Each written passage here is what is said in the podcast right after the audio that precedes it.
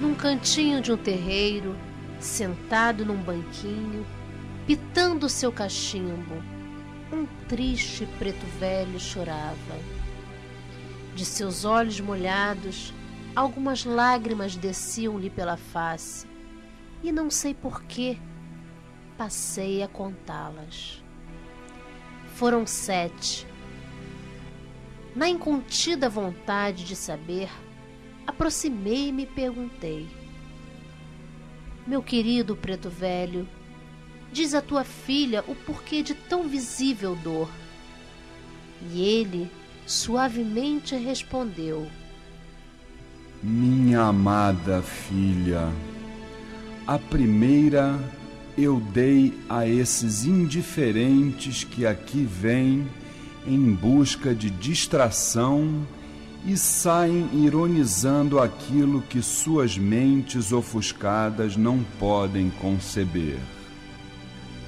A segunda, aos eternos duvidosos que acreditam desacreditando, na expectativa de um milagre que os façam alcançar aquilo que seus próprios merecimentos negam.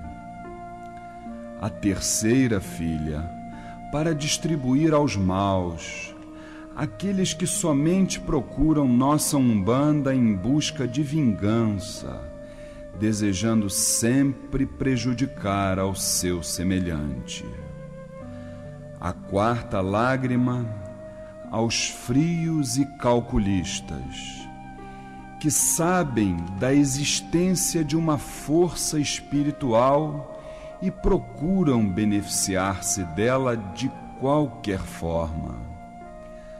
A quinta, há aqueles que chegam suave, têm riso, o elogio da flor nos lábios mas se olharem bem os seus semblantes, verão escritos assim: Creio na Umbanda, nos teus caboclos e no teu zambi, mas somente se vencerem o meu caso ou me curarem disso ou daquilo.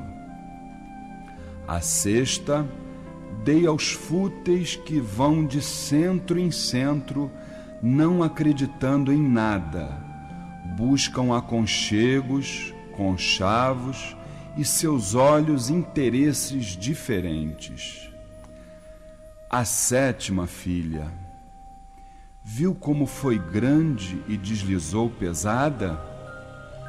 Foi a última lágrima, aquela que vive nos olhos de todos os orixás Fiz a doação dessas aos médiuns vaidosos, que só aparecem no centro em dia de festas e faltam as giras. Esquecem que existem tantos irmãos precisando de caridades e tantas criancinhas precisando de amparo material e espiritual.